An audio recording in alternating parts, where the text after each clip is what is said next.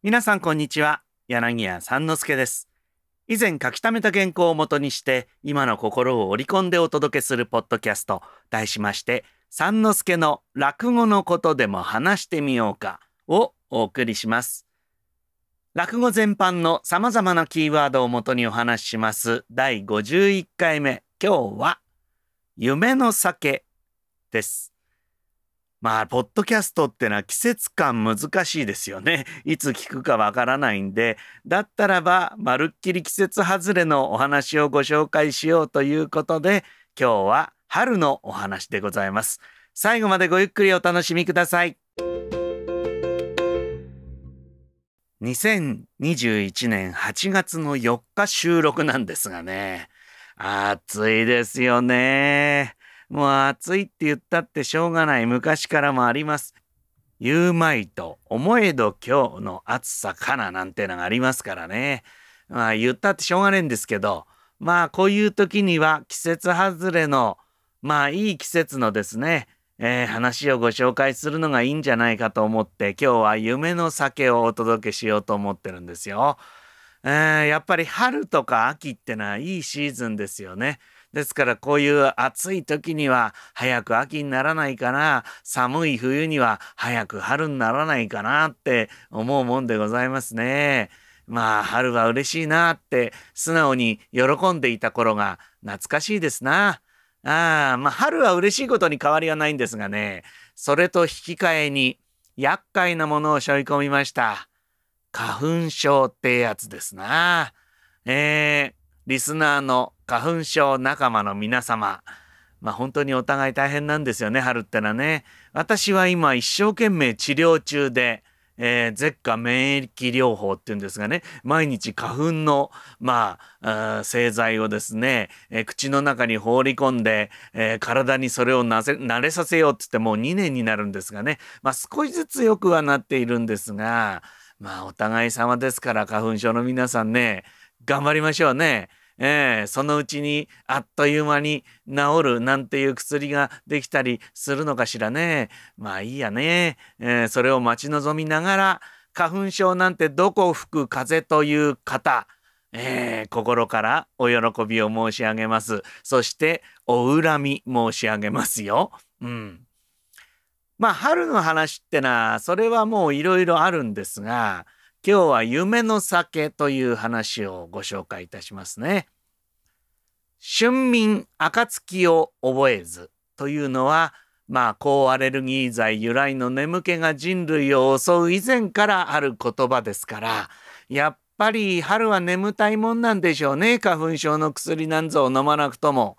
まあ、もしかすると春はいつまでも寝ていたいという願望を表したものかもしれませんがまあとにかくでも実際眠いは眠いんでねこの冬から春への季節の変わり目これは朝だけじゃなくて一日中、まあ、人をゆらゆらと眠りに誘うほどのこの柔らかな魅力を持っていて私も大好きな季節でございます。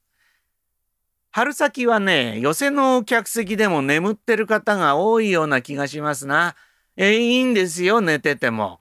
ええまあ、いびきってのは困りますが、寄席の客席で眠るというお客様の楽しみを奪いたくありませんな。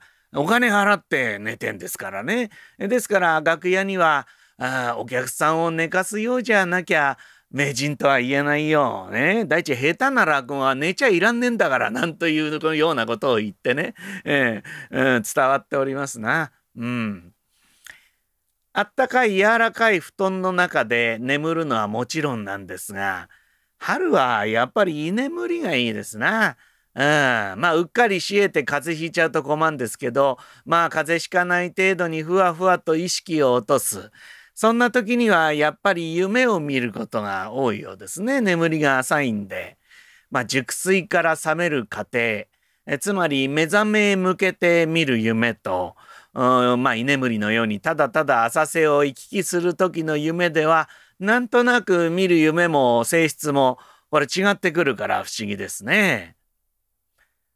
この話はそこそこ気心も知れたいい夫婦が主人公でございます。生活にもなんとなくゆとりがあって夫婦仲も羨ましい。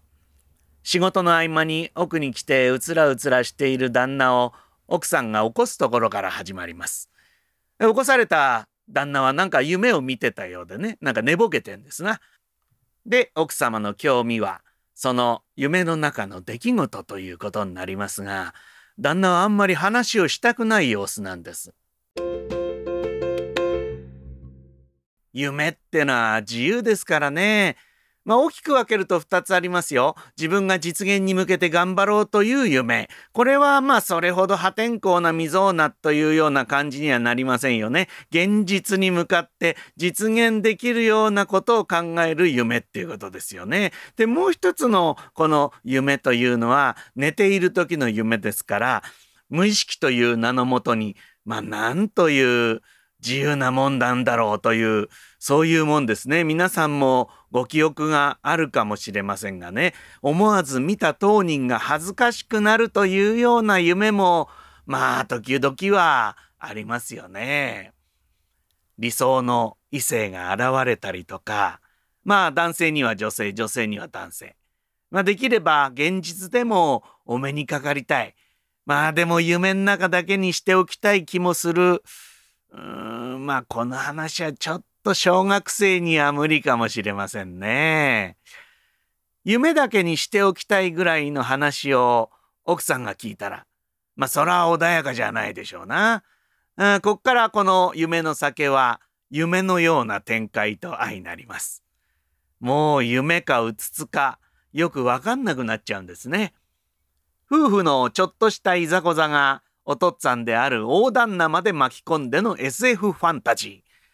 この話の結末はいわゆるいわゆるね落語的な下げということになるんですがまあこれだけ混濁した世界を描いておいてまあ結論はね結末はまあハリウッドには不可能なささやかさで落語らしくすっと消えてしまいます。夢の続きを見たいという気持ちこれは誰でもありますな。いい夢だとね。ごく稀にまたトロトロっとその続きを見ることがありますが、まあこれ見ようったってなかなかコントロールできるもんじゃなくて神頼みってところがあるでしょ？神に頼るほど目が覚めてしまったら、もう続きは見られないという、この矛盾ですね。そしてこの話には続きがありません。いや、なんて落語らしいんでしょう。形がない。これが話ですな。形がないから説明なんて本当に野暮なんです。私がしているこれが本当野暮なんですがね。まあ、ぜひ一度お聞きいただきたいと思います。何にも頼れない。つかみどころがない。まあ、朝もやのような話が、この夢の酒というお話でございますね。この話の本当の骨格、つまり、まあ、下げを言いたくて構成するんだったら、まあ、五代目の新章師匠がね、よく酒の話の枕で小話としてやっておりますな。あそれだと20秒で終わっちゃうんですよ。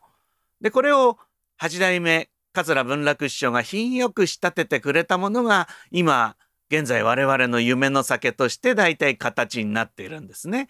で、後へ続くものは皆その品の良さを念頭に置きながら話を仕上げて、その品格の中心は、まあ、後で出てくる大旦那に依存するんですね。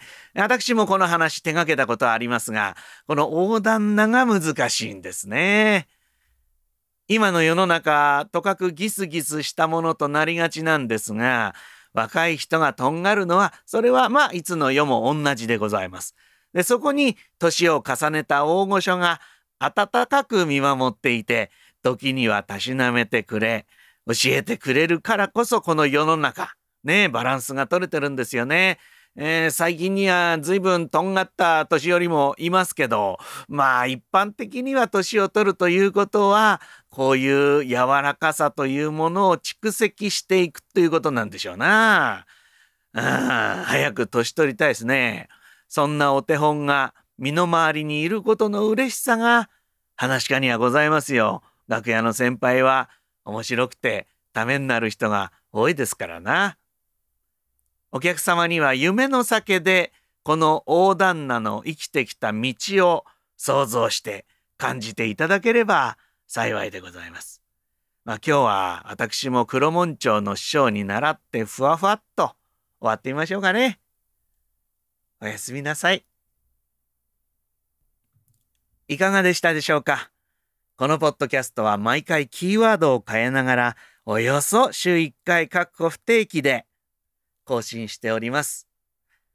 次回もどうぞお楽しみに。